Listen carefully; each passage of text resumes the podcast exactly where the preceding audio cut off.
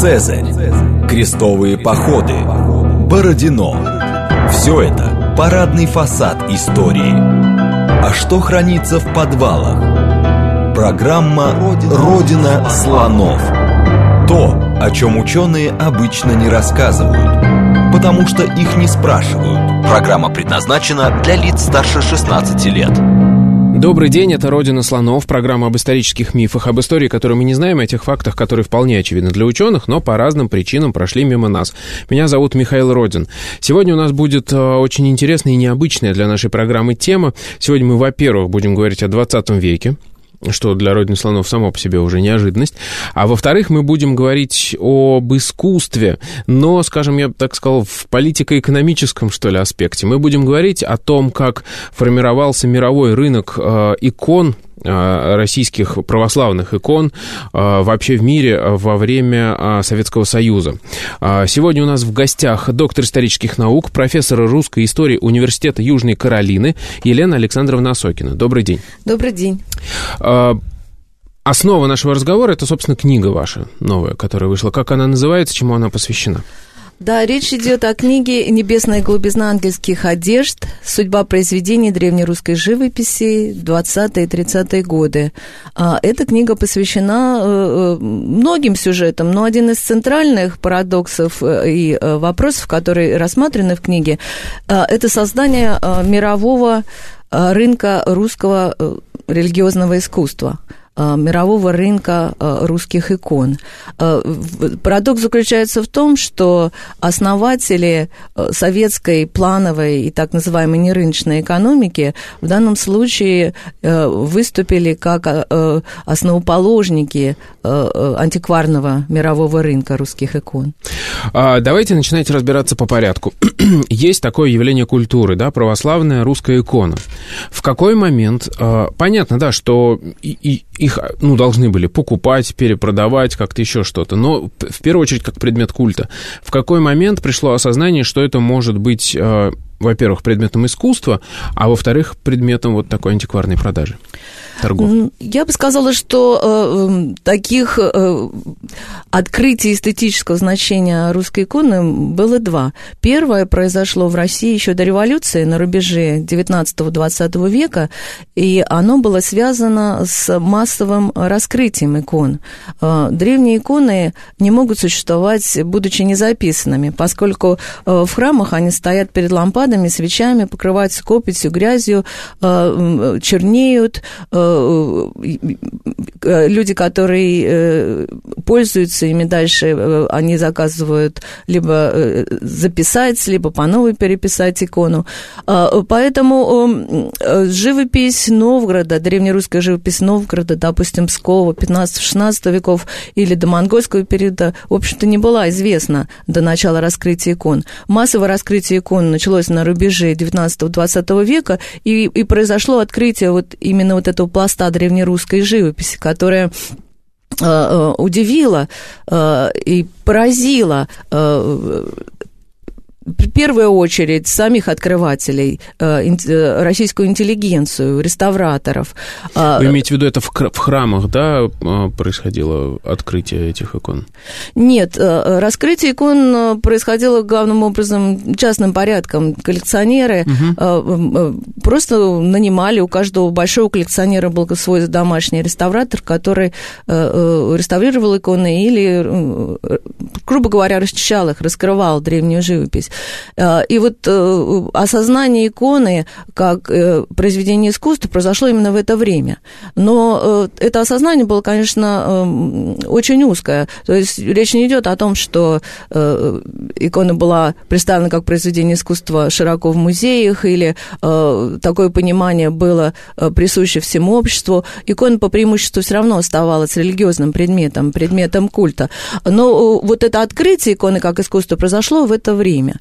А, после того, как власть в России переменилась, и к власти пришло коммунистическое правительство, на мой взгляд, произошел определенный рецидив, поскольку речь идет о государстве воинствующих безбожников, угу. материалистов, атеистов, они видели, опять же, в иконе в первую очередь предмет религиозного культа, считая ее вредной, политически вредной, и, даже в случае, допустим, показа в музеях, необходимость сопровождать, необходимость сопровождать икону какими-то агитками, разъяснениями, антирелигиозными лозунгами. Конечно, это не значит, что понимание иконы как искусства совершенно исчезло. Э, но, э, допустим, дебаты, которые шли э, в начале 30-х годов по поводу марксистских художественных экспозиций, допустим, в той же самой Третьяковской галерее, показывают, что единого понимания иконы как произведения древнего русского искусства не было. Как не было его среди членов правительства, так не было его и в среде советской интеллигенции.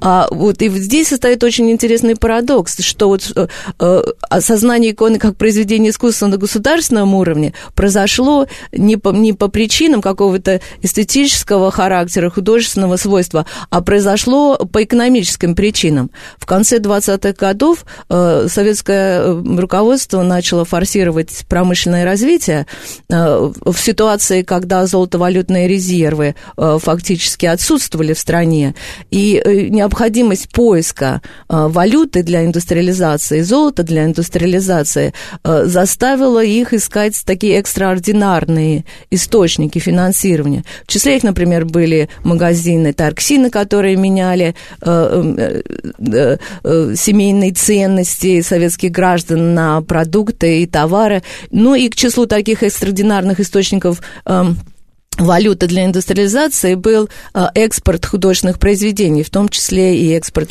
произведений религиозного искусства. Поэтому вот это вот как бы признание иконы произведения искусства на государственном уровне произошло вынужденно и было связано с, с экономическими потребностями промышленного развития. Причем во внутреннем а, пользовании, а, вот внутри страны, икона в большинстве случаев все еще трактовалась как вредная и как произведение культа. А вот для внешнего пользования на мировом рынке советское государство ее уже рекламировало как произведение искусства. Ну, это такая циничная, очень э, материалистическая позиция. Мне кажется, она очень логичная.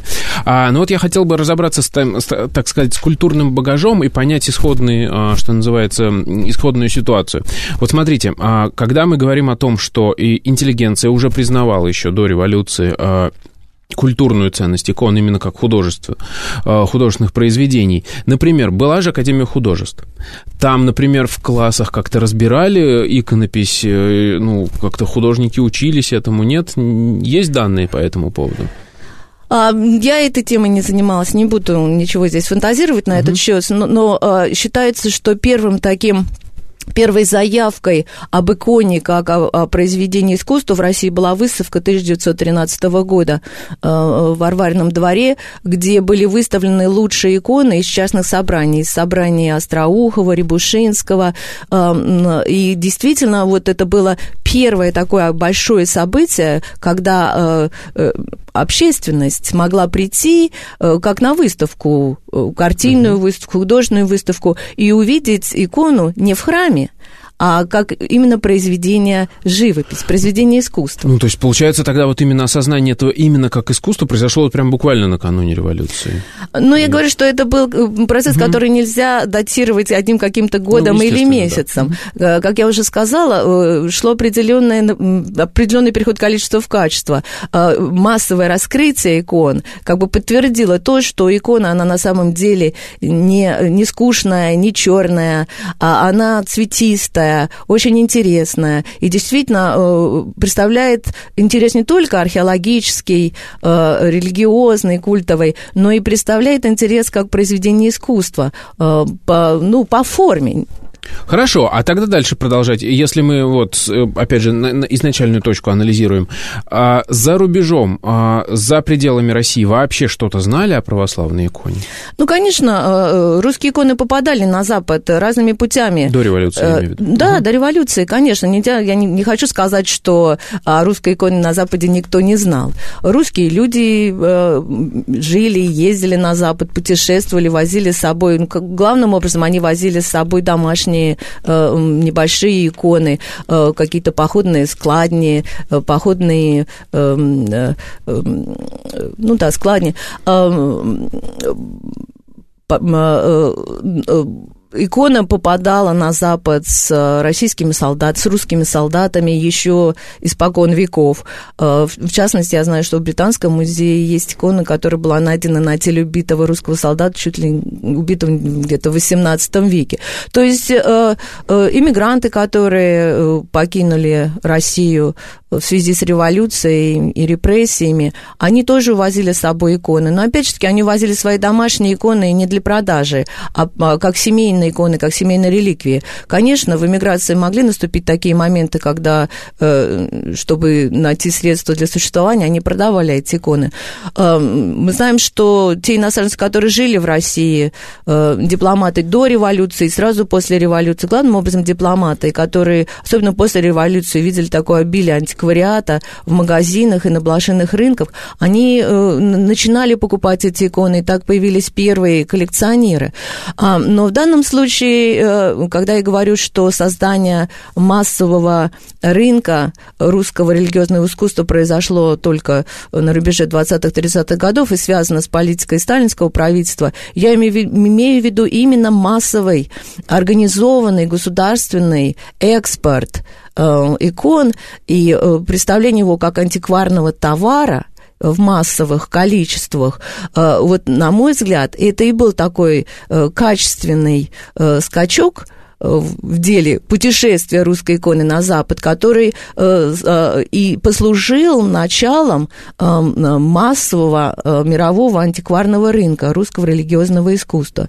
Я бы сказала, что здесь были два фактора, которые сыграли главную роль в создании такого рынка. В первую очередь, это была, конечно, революция, которая привела к национализации художественных ценностей, которые поступили в распоряжение государства, и государство теперь могло распоряжаться ими по своему своему усмотрению.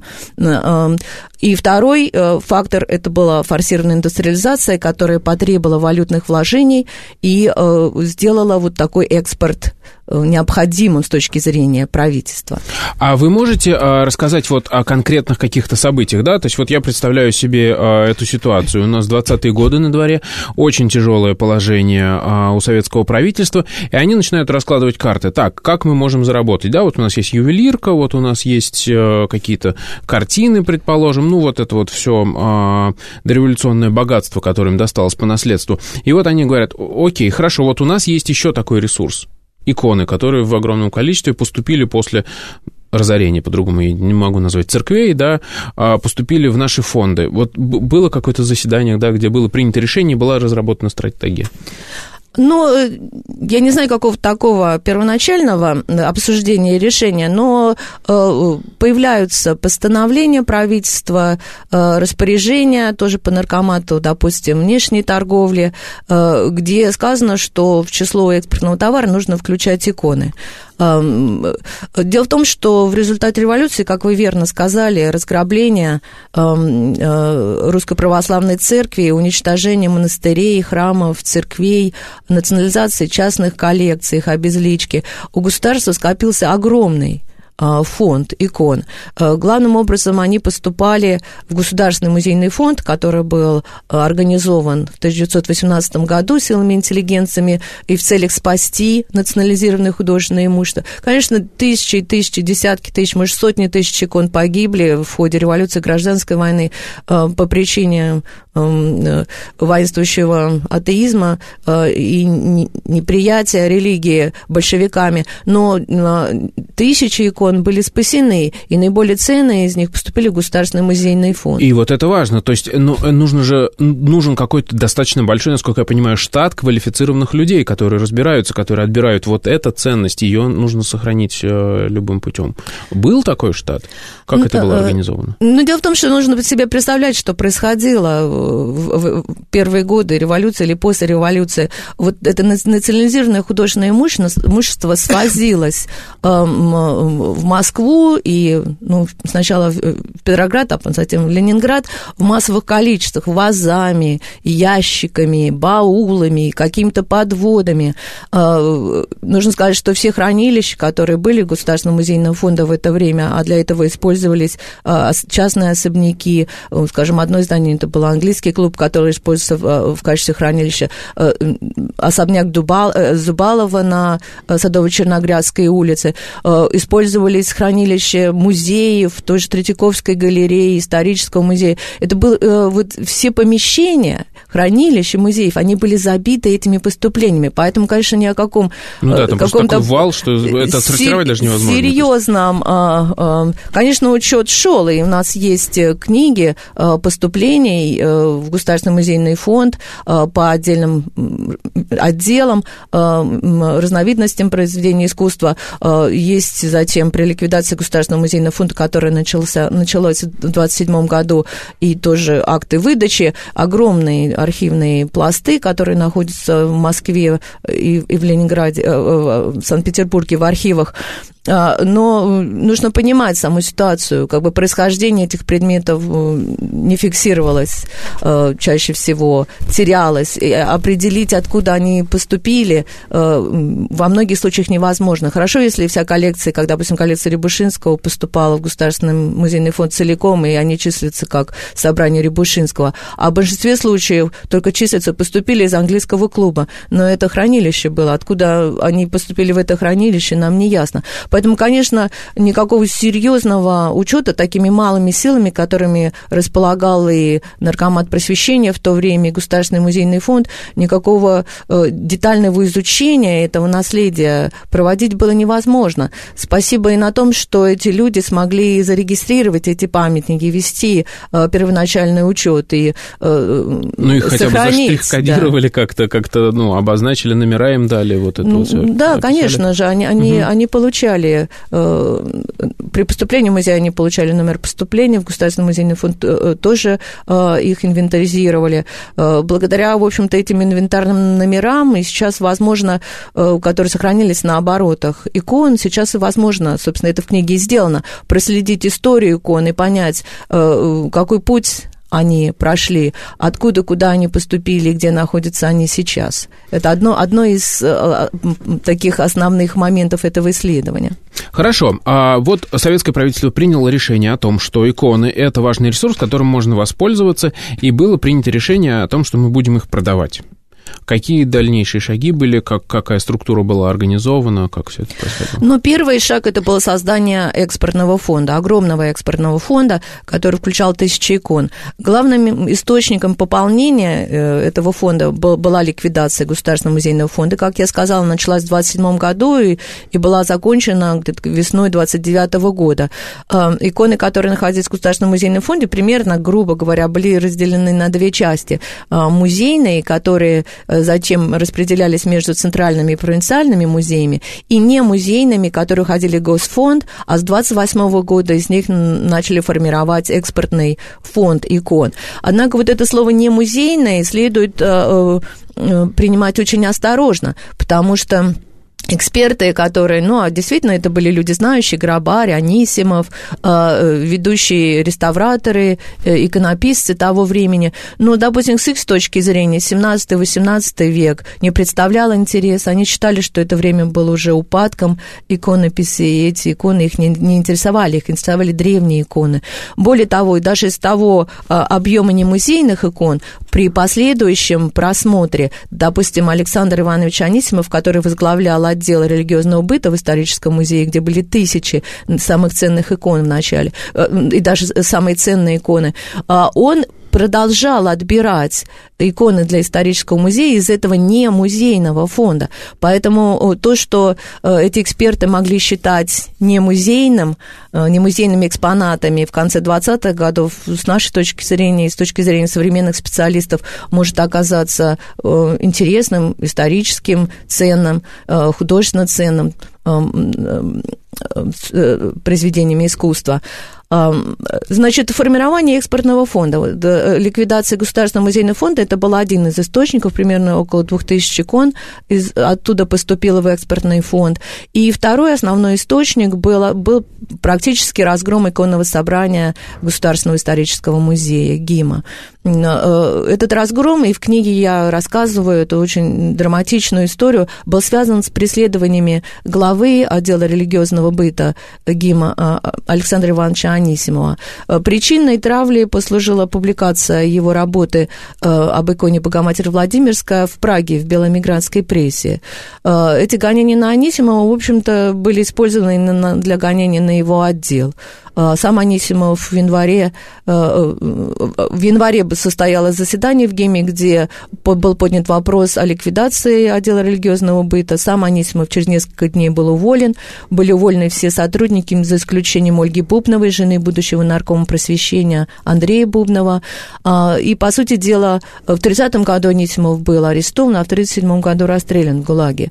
Но иконы в ГИМе вот после этого разгрома остались э, совершенно бесхозными, Э, и именно в это время директор Третьяковской галереи пишет письмо в, на, в Наркомат просвещения, где э, говорят о том, что нужно создать полноценный э, отдел древнерусской живописи Третьяковской галереи. К этому времени собрание икон Третьяковской галереи было очень незначительным. К концу 20-х годов это было примерно 150 икон. Очень маленькое.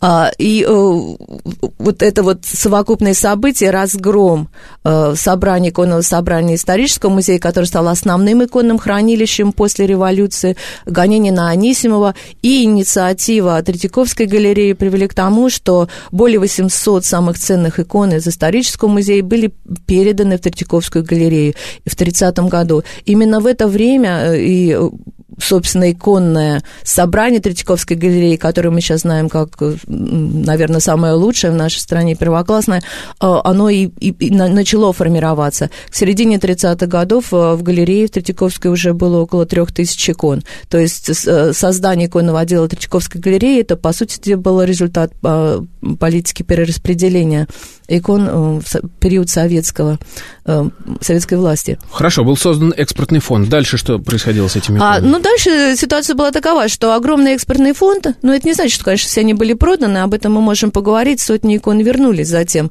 в ну, музей. Ну, сейчас да, еще не до будем. дойдем, да. Просто я, есть такая точка зрения, что вот, вот эти тысячи икон и продали, я так не считаю. Но следующая задача, которая стояла перед, э, как бы, э, советскими торговыми представителями, э, продавать. А, но как продавать, если этот товар неизвестен Западу, да, нету коллекционеров, нет арт-дилеров, которые бы э, специализировались на продаже русских икон. Рынок византийских икон существовал в это время, а вот э, рынка русских православных икон, мирового рынка не было. Поэтому другая, следующая задача это была реклама. И роль такой грандиозной рекламной кампании сыграла первая советская иконная зарубежная выставка, которая путешествовала и в Старом, и в Новом Свете э, с 1929 1935 по 1932 год, практически 4 года. Выставка началась с Берлина, и затем а, была в Гамбурге, Кёльне, Мюнхене, затем она переехала в, в Австрию, была показана в Вене, затем в Лондон, в музей Виктория Альберта. А сколько там было экспонатов, как она была устроена? Были какие-то экскурсоводы, как вообще это работало? А, ну, э, в разных странах по-разному. Просто здесь закончу, что после Лондона выставка э, пересекла океан и уехала в Соединенные Штаты Америки, Америки, где посетила 9 музеев, среди, среди них такие э, мирового э, значения музеи, как Метрополитен в Нью-Йорке, Музей изящных искусств в Бостоне и э, множество других. Э, Выставка вначале начиналась как грандиозная кампания. Скажем, в Германии присутствовал Грабарь и э, лично порой водил экскурсии, э, читал лекции, э, присутствовали э, э, представители э, его реставрационных мастерских, реставраторы, которые тоже демонстрировали процесс реставрации или раскрытия икон. Даже так? Да, угу. да. Поскольку Грабарь активно участвовал э, в организации этой выставки, то он как не мог не показать показать работу своих реставрационных мастерских, а действительно было сделано немало по, э, по реставрации и раскрытию икон, которые были э, собраны в годы после революции, гражданской войны комиссии Грабаря по сохранению и раскрытию древней живописи в России. А, э, но были также э, представители, э, эксперты и реставраторы и в Австрии, и в Лондоне. А вот в Соединенных Штатах Америки а, выставка поехала без всякого людского сопровождения. И это одно из открытий, которое было сделано в книге. Очень удивительно, потому что речь идет о очень ценном грузе. Иконы на выставку были выданы ведущими музеями русским, музеем Третьяковской галереи, историческим музеем, Новгородским музеем, музей Вологды, Ярославля, Архангельска, много ценных икон из реставрационных мастерских Грабаря. Там было всего лишь 15 икон, которые принадлежали антиквариату. Все остальные иконы были музейные. Всего был 151 иконный экспонат или 153 иконы, потому что две пары царских врат, это 4 иконы, и 6 фресок. И все они без сопровождения уехали за океан. Да. Это программа «Родина слонов». После новостей мы вернемся и поговорим, во-первых, про агрессивную маркетинговую политику, которую проводило советское государство, а во-вторых, о судьбе этих икон, которые уехали в Америку, что с ними было дальше. Никуда не уходите, вернемся после новостей. Программа «Родина слонов». То, о чем ученые обычно не рассказывают, потому что их не спрашивают. Еще раз добрый день, это «Родина слонов», меня зовут Михаил Родин. В гостях у нас сегодня Елена Александровна Осокина. Мы говорим о создании мирового рынка православных русских икон. Мы закончили на том, что был создан экспортный фонд, а его как-то нужно было рекламировать, и была создана выставка а, русской иконы, которая попутешествовала по Европе, а потом уехала в Америку без сопровождения. Во-первых, почему так получилось? Во-вторых, что из этого получилось? А, ну, конечно, сопровождение предполагалось. Э, должен был поехать Грабарь, должны поехать реставрат. Но дело в том, что в это время уже начались репрессии. К этому времени уже Анисимов был арестован в 30-м году. А, очень было тяжелое положение в реставрационных мастерских, где тоже а, уже репрессии были не за горами. В связи с Анисимовым, я думаю, что под подозрение в это время попал и Грабарь. Чудом, что он как бы избежал преследования состоянии ареста. Это больш, больш, большой, большой секрет сделать, что, собственно, спасло его в такой ситуации, когда вокруг него все были практически арестованы. Э, прошли аресты реставраторов, а, поэтому просто такое впечатление, что некого было посылать. Да, здесь, конечно, смех неуместен, но парадокс э, остается. Вот этот огромный и ценный товар, потому что в составе выставки были подлинные работы Андрея Рублева и Данила Черного, подлинные работы Дионисия, работы строгановских мастеров, царских изографов. Там э, были три иконы до монгольского периода ценнее ценнейшие. Э, то есть речь идет о действительно иконах музейного значения, э, в некоторых случаях шедеврах, шедевр древнерусской живописи. А, и вот этот груз, он путешествует, это многотонный, тяжелый груз. А, он путешествовал по Америке между девятью музеями, причем с одного, приехал с одного побережья Атлантического на, на Тихоокеанское, трясясь в поезде, в вагонах. Конечно, последствия такого путешествия сказались, и после того, как а, выставка вернулась в Советский Союз, первым, первым делом ее, конечно, отправили в реставрационные мастерские для реставрации, выставили огромный счет для того, чтобы привести э, иконы и фрески в порядок после такого путешествия. Э, организация, которая отвечала за иконы в Америке, это была Амторг, где не было вообще никаких экспертов. Амторг выполнял функции советского торгового представительства в Америке, э, потому что до 1934 года не было дипломатических отношений между Советским Союзом и США, там не было ни полпредства, ни торгпредства. Этим занимался Амторг. Он заключал промышленные договоры э, с, с фирмами, и, конечно, художественные товары это был совершенно не профиль Амторга, там не было специалистов.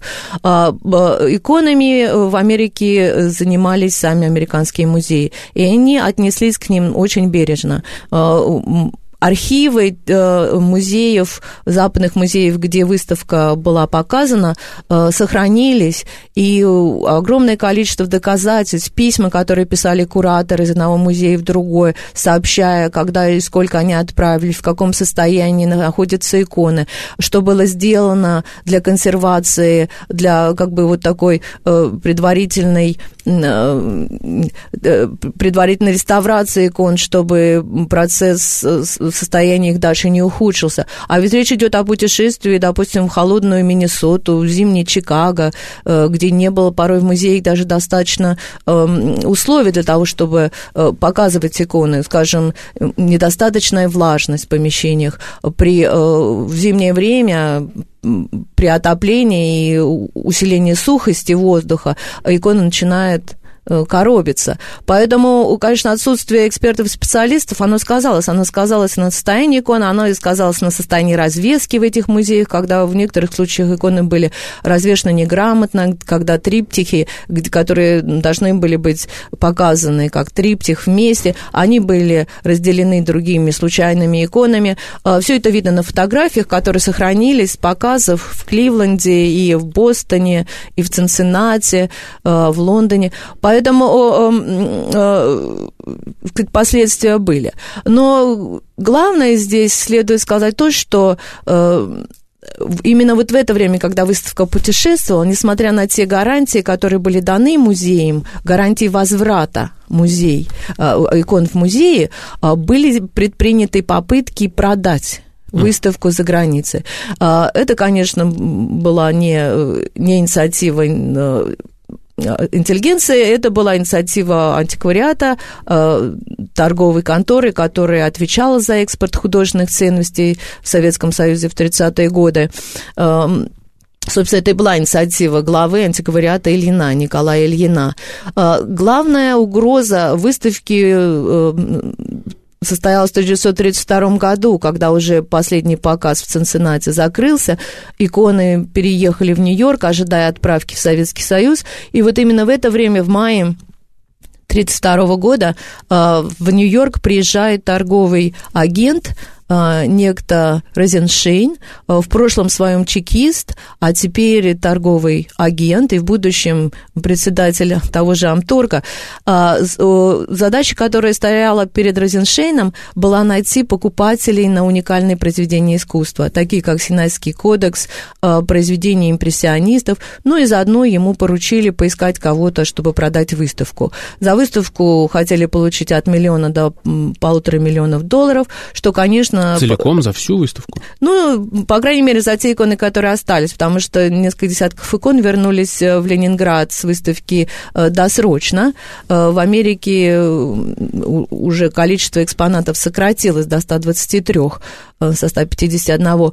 Ну, каких-то четких указаний, всю ли выставку или те иконы, которые оставались в Америке, я не нашла, но агент такой был послан, и цена была назначена, и более того, Розеншейну даже удалось найти, э, выйти на таких богатых людей, как э, э, Джон Морган, Джон Рокфеллер. Он встречался с, с руководителем фирмы Нодлер, которая была посредником при продаже шедевров Эрмитажа министру финансов США Эндрю Меллену.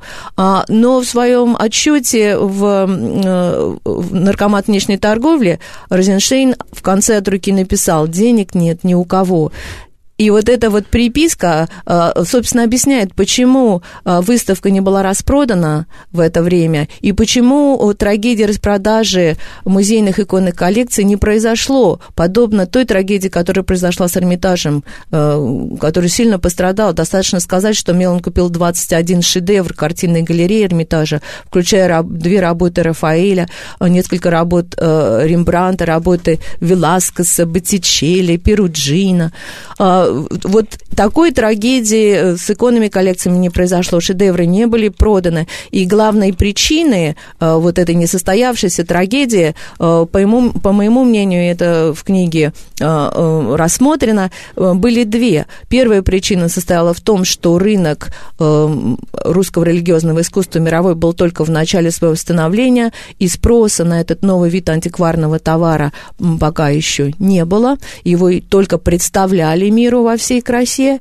и великолепии. И вторая причина состояла в том, что самый критический момент валютного кризиса советского государства совпал с экономическим кризисом и э, э, затяжной депрессией на Западе. Э, честно говоря, даже у людей, люди богатые э, в это время экономили и наличных средств, был определенный дефицит наличных средств. Но те коллекционеры, даже у которых были деньги, они предпочитали их вкладывать э, в товар, э, который был уже проверен временем. Да, вот, допустим, работы э, старых западноевропейских мастеров, такие как Леонардо да Винчи, Рафаэль. То есть они не хотели рисковать. Да, они не хотели да, угу. рисковать э, с, с, с инвестициями в неизвестный, неизвестный товар. И вот эти два фактора, незнание и экономический кризис на Западе, а, на мой взгляд, и стали главными причинами того, что трагедия распродажи иконных э, коллекций российских музеев не произошло.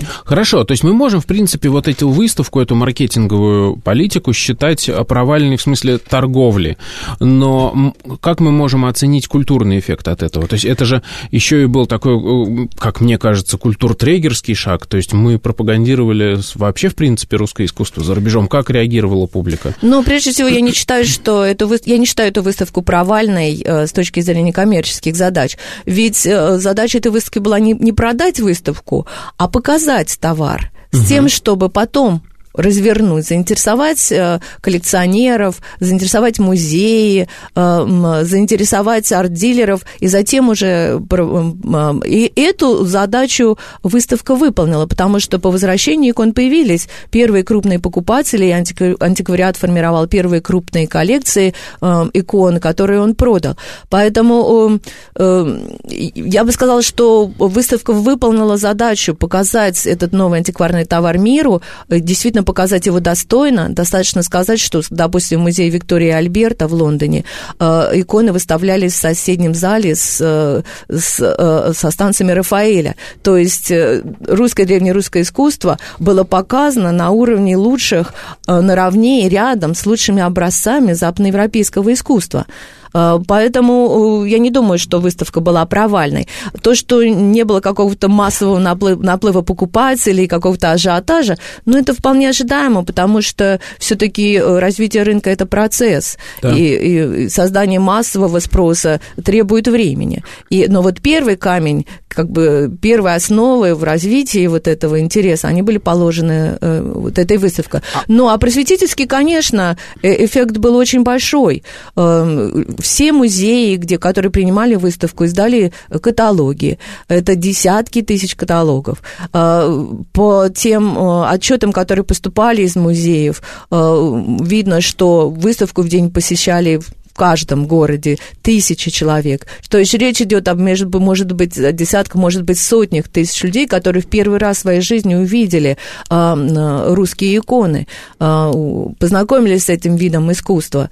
Э, поэтому эта задача, мне кажется, тоже была выполнена. Но важно, опять же таки, подчеркнуть, что просветительская задача в организации выставки была очень тесно связана с коммерческой. И если бы не было заинтересованности советского государства в получении валюты, то, с моей точки зрения, эта выставка выставка вряд ли бы состоялась, потому что планы подобных выставок, они постоянно рождались в 20-е годы. И в 26-м году была идея отвести и показать иконы в Германии, даже были спонсоры немецкие. Но пока эту выставку не стал поддерживать Госторг и советское государство, именно в интересах развития вот этого массового экспорта, все эти планы оставались на бумаге. Выставка материализовалась только, только тогда, когда государству потребовалась валюта. А э, научный эффект от этого был какой-то? Ведь э, когда, там, предположим, научная культурная среда открывает для себя какое-то новое явление культуры, я лично ожидаю продолжения в виде создания истории э, русской иконописи, изучения ее, открытия для мира каких-то там имен. Вот, вот этот процесс пошел на, на Западе у нас как-то? Да, он этому. пошел, конечно. Туда приезжали на выставку ведущие специалисты, эм, которые занимались средневековым искусством своих стран, и Грабари, он, допустим, он в это время, когда он находился в Германии, он писал письма своей жене, они опубликованы, где он подробно рассказывает, что происходило на этой выставке, э, э, кто приезжал, а, а, что, что демонстрировалось на выставке, какой был э, эффект в научном сообществе. Он же как не, не только там присутствовал, он читал лекции и демонстрировалось раскрытие икон. То есть, конечно, научный эффект был. Кроме того, появилась, по крайней мере, одна такая интересная интересная публикация, она была по, э, по следам выставки в Лондоне, хорошо иллюстрированная. Там были не только иконы, которые были на выставке, но и иконы из музейных коллекций, где, которые были э, богато иллюстрированы, э, э, научное издание по древнерусскому искусству э, было издано в Лондоне, по-моему, в 30 году.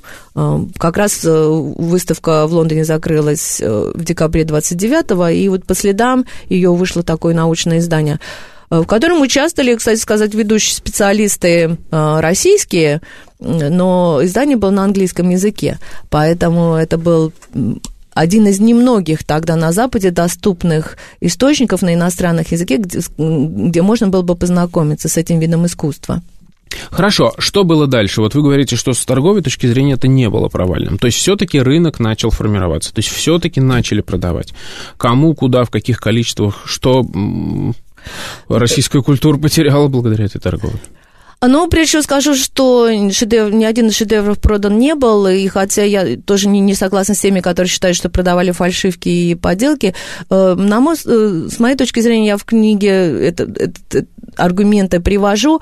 Э, музеи, когда они выдавали иконы в антиквариат, они все-таки старались придерживаться золотой середины. Они не отдавали главные свои шедевры, сохраняя, бережно сохраняя их, но при этом они не могли выдать заведомые э, слабые работы, фальшивки, потому что антиквариат, который принимал этот товар, э, на службе антиквариата были первоклассные эксперты того времени, они просто бы не приняли этот товар. Поэтому музейщики придерживаются этой золотой середины, не отдавать самое хорошее, но, может быть, отдать худшее из хорошего. Вот э, иконы, которые были отданы, э, допустим, из Третьяковской галереи в антиквариат, они происходили из известных коллекций художника Ильи Остроухова или Алексея Виколовича Морозова. Были там иконы из Малины Рахманова, из коллекции Зубалова, Егорова. То есть вот здесь я вижу вот этот вот компромисс. Отдать, может быть, худшие образцы из таких знаменитых частных коллекции для того, чтобы сохранить в музее у себя самые ценные. А, а, ну, действительно, по возвращению выставки появились несколько крупных покупателей. А, в числе их, допустим, был американский бизнесмен, авиапромышленник и основатель гражданской авиации в США Джордж Хан – не знаем, кто посоветовал ему начать собирать иконы, но он у антиквариата купил 91 икону. Это очень большая коллекция. Она была практически ему а, продано как бы целиком. Э, это происходило в 1935-1936 году. Э, и в этой коллекции было 50 икон, которые были выданы из Третьяковской галереи. Всего Третьяковская галерея выдала в антиквариат 104 иконы, что, конечно, неизмеримо меньше, чем э, изъятие, допустим, из исторического музея. Это объясняется тем, что в момент самый критический, когда в конце 20-х годов формировался экспортный фонд икон, собрание Третьяковской галереи было очень маленьким и незначительным. А к середине 30-х годов, когда собрание галереи выросло, то уже острота валютного кризиса э, спала, и такой острой потребности уже не было. Вот э, все выдачи из Третьяковской галереи это падают в основном на 34 35 36 год, и это был уже конец массового художественного экспорта, поэтому, сказать, вот такая как бы небольшая, э, небольшое количество икон объясняется этим. Хотя 104 хорошие иконы тоже, с моей точки зрения, немало. Я правильно понимаю, что весь этот период э, активной продажи икон за границу, он уложился где-то в 4, 5, 6 лет? Начался он с январского постановления 28 года. Ага. Это постановление, угу. постановление Совнаркома об усилении художественного экспорта. Вот именно в ответ на это, на это постановление начали, начали формировать э, э, экспортные коллекции. Не только икон, но художественных ценностей. А закончился А уже к 33 году уже видно, как э, он сходит на нет. А, вот даже так, уже да. в 33-м. Да, уже То есть в 32-м-то выставка закончилась? В 32-м выставка закончилась. Но э, это не значит, что закончились продажи. Все равно антикварные магазины угу. э, того же антиквариата оставались. Антиквариат был ликвидирован в 37 году. Но после войны у антиквариата появился преемник, это новый экспорт, который продолжал продажу икон. То есть не значит, что перестали продавать художественные ценности, но массовый экспорт закончился. Музеи не стали уже разорять, так как их разоряли в 28-м, 29-м, 30-м, 31-м году, когда в 30-м году там Мелану буквально со стен Эрмитажа снимали подлинные шедевры западноевропейской живописи и отправляли за океан. То есть вот этого уже не было. Хотя продажи через антикварные магазины шли и продолжались. Вот еще один крупный покупатель э, коллекции через антиквариат был э, Джозеф Дэвис это второй посол США в Москве. Э, он занимал этот пост в 1937-1938 году. Приехав в Советский Союз, он, конечно, поразился этому богатству антиквариата в комиссионных магазинах, в антикварных магазинах и начал покупать. Э, э, одну из коллекций он специально покупал для своего родного университета, университета штата Висконсин в Медисоне. Он подарил им 23 иконы, которые сейчас там и находятся. Кстати, это вот еще одна такая большая коллекция, которая была тоже сформирована антиквариатом из того, что оставалось в антикварных магазинах. Э, у Мел... Э, э, Дэвису достались шесть икон из Третьяковской галереи из тех 104. И еще, может быть, следует упомянуть одного такого оптового покупателя. Это Улов Ашберг, шведский банкир, который сотрудничал с советской властью еще с ленинским правительством сразу после революции, оказывая оказывая финансовые услуги. Эм, штаб-квартира его банка находилась в Москве, и именно тогда он познакомился э, с русскими иконами, он начал их покупать сначала сам на блошиных рынках, а потом э, в следующие свои более поздние приезды э, в Москву через того же Грабаря, и вот одна из его коллекций, которые были ему проданы, была продана уже после возвращения выставки а, э, э, на родину, в Советский Союз.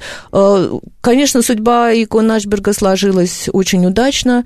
Практически все его иконы были переданы в Национальный музей Швеции, Швеции в Стокгольм. Это сейчас самое большое собрание в мире, насколько я понимаю, за пределами Российской Федерации, правильно? Ну, я не знаю, сейчас уже очень большое собрание в Германии, в Реклинхаузене. Mm-hmm сейчас в Америке есть прям специализированный музей иконы э, э, Массачусетса. То есть э, трудно уже сказать, потому что процесс, процесс идет. Вот одна из заключительных глав в книге – это русские иконы в музеях мира, где рассмотрены и европейские музеи, и американские музеи, и, в общем, рассказано, сколько там могут быть экземпляров, сколько икон из Сталинского экспортного фонда.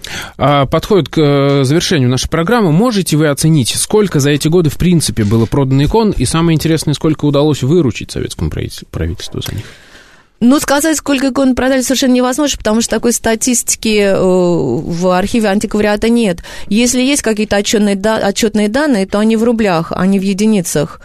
Произведения искусства, поэтому мы можем указать на отдельные какие-то экземпляры в музеях или по фотографиям идентифицировать иконы с выставок. Порядок хотя бы сотни тысяч, десятки тысяч, вот так. Я думаю, что сотни. Сотни икон. Но вот эти 4000 икон, экспортных икон, которые... Ну, может быть, э, около тысячи икон. Но это, опять же, такие э, вот такие очень приблизительные э, расчеты. И, главным образом, исходя из состояния экономического мирового рынка в то, в то время и спроса, который был очень незначительный. А Ведь, а заработали сколько? Ну, сейчас скажу. Но вот прежде всего скажу, что основными покупателями были туристы иностранные. Они покупали в основном декоративные иконы, маленькие э, медные иконки, декоративные, украшенные, украшенные э, драгоценными камнями.